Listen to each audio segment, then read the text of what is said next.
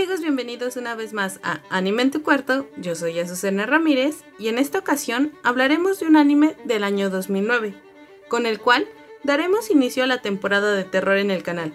Así que, sin más demora, comencemos. ¿Qué pasaría si un día despiertas y en el mundo se ha esparcido una enfermedad nueva, de la cual no se sabe absolutamente nada, excepto que si te contagias, estás condenado a convertirte en piedra? La velocidad con la que esto suceda dependerá de cada cuerpo, pero al final todos los contagiados llegarán al mismo destino. Bueno, esta es la primicia de The King of Thorn. Es el año 2012. Una nueva enfermedad se ha esparcido con relativa facilidad alrededor del mundo. Las organizaciones, gobiernos y empresas han tomado todas las medidas para poder controlarla, pero ninguna dio resultado terminando en caos y pánico en la población. La enfermedad calcificante adquirida o medusa recibe este nombre ya que el cuerpo del infectado en un plazo máximo de 60 días se convertirá en piedra invariablemente. Ante el caos que parece está condenado este mundo, la farmacéutica Venus se levanta para ofrecer una esperanza. Han conseguido desarrollar unas cápsulas que son capaces de mantener a las personas en sueño suspendido regalándoles lo más valioso, tiempo, para poder buscar una cura.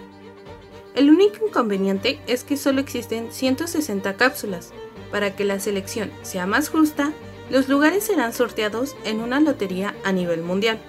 El lugar seleccionado para que estas cápsulas estén es un viejo castillo en Escocia. A pesar de que parece que todo es por el bien de la humanidad, el gobierno de los Estados Unidos descubre que hay algo muy raro en el plan y que al mismo tiempo es muy conveniente que Venus haya descubierto esta tecnología en el momento en el que Medusa apareció. De esta manera es como Shizuku Ishiki, una adolescente, es seleccionada para ocupar una de estas cápsulas. Ella no quiere tomar su lugar, pues su hermana gemela Kazumi se quedará atrás. Shizuku decide darle una oportunidad al sueño criogénico con la esperanza no solo de que cuando despierte hayan encontrado una cura, sino también de reencontrarse con su hermana. Con esos deseos, Shizuku cae dormida. Por fin llega el tan anhelado despertar, pero Shizuku y los otros participantes se dan cuenta que se encuentran rodeados por espinas. Comienzan a buscar una explicación, pero se dan cuenta de que están completamente solos. Parece que no puede ser peor, pero de un momento a otro aparecen unas criaturas voladoras que comienzan a comerse a los recién despertados.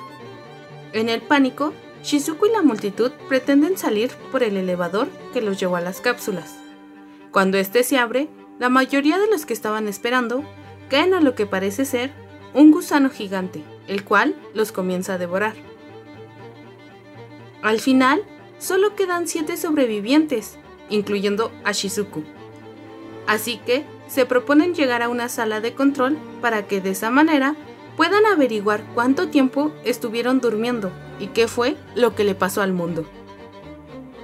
Mientras se encuentran discutiendo qué ruta puede ser mejor, un monstruo termina devorando a uno de los supervivientes. El resto, para poder sobrevivir, terminan lanzándose a un canal de agua que se encontraba cerca. Después de ser perseguidos por una manada de estas criaturas, se revela que dos de ellos son infiltrados. Marco Owen es un agente norteamericano que está ahí para averiguar si Medusa realmente fue creado y liberado por Venus. El segundo infiltrado es Peter Stevens, y era un científico de Venus, el cual fingió ser uno de los participantes. En el momento en el que llegan a la sala de control, descubren que solo han pasado dos días desde que entraron a las cápsulas. Esto los confunde aún más, pues no hay ninguna razón lógica para que los monstruos hayan aparecido de la nada. Peter termina secuestrando a Shizuku, revelándole que todas las sospechas sobre Venus eran ciertas y que la empresa iba a utilizar a los contagiados como sujetos de pruebas para un fin mayor. Peter descarga todas las pruebas en una USB y termina sacrificándose para salvar a Shizuku, pues buscaba redención por sus acciones.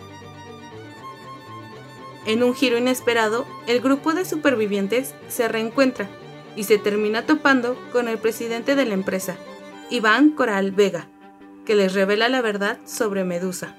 La enfermedad llegó al planeta a través de un meteorito y él la terminó encontrando ya que era parte de un pelotón que fue mandado a investigar la desaparición de los pobladores de una villa cercana a la zona de impacto.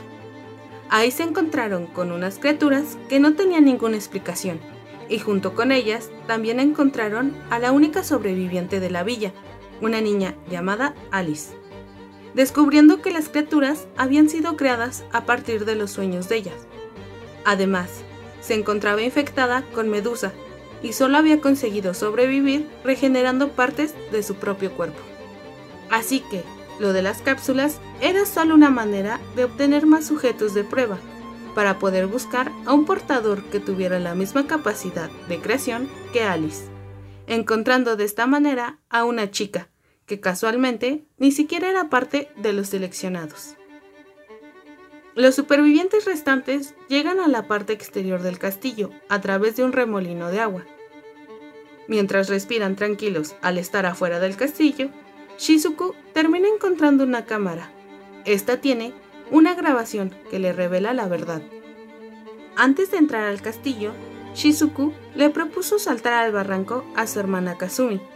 Esta, al negarse, comenzó un forcejeo, el cual terminó en la muerte de la propia Shizuku. Al ver el cadáver de su hermana, Kazumi perdió el control, activando la enfermedad en el estado que Venus estaba buscando. Con lo que no contaban era que la habilidad de esta sería incontrolable y lo superaría. El único deseo que tenía era devolver la vida a Shizuku y evitarle cualquier sufrimiento. Para esto, Quería cubrir el mundo de espinas y de esta manera controlar todo lo que sucediera. Al saber la verdad, Shizuku decide volver al castillo a rescatar a su hermana. Al encontrarse con ella en la torre más alta del castillo, consigue convencerla de no cubrir el mundo con espinas. Pero Kazumi ya no puede volver a la normalidad, así que, para detenerse, tiene que morir. Esta película fue escrita e ilustrada por Yuji Iwahara y dirigida por Kazuyoshi Katayama. Se estrenó en octubre del 2009 y esta se basó en el manga del mismo nombre. Es una mirada moderna y diferente al clásico de La Bella Durmiente, consiguiendo una historia increíble que te atrapará, te hará emocionarte y encariñarte con los protagonistas.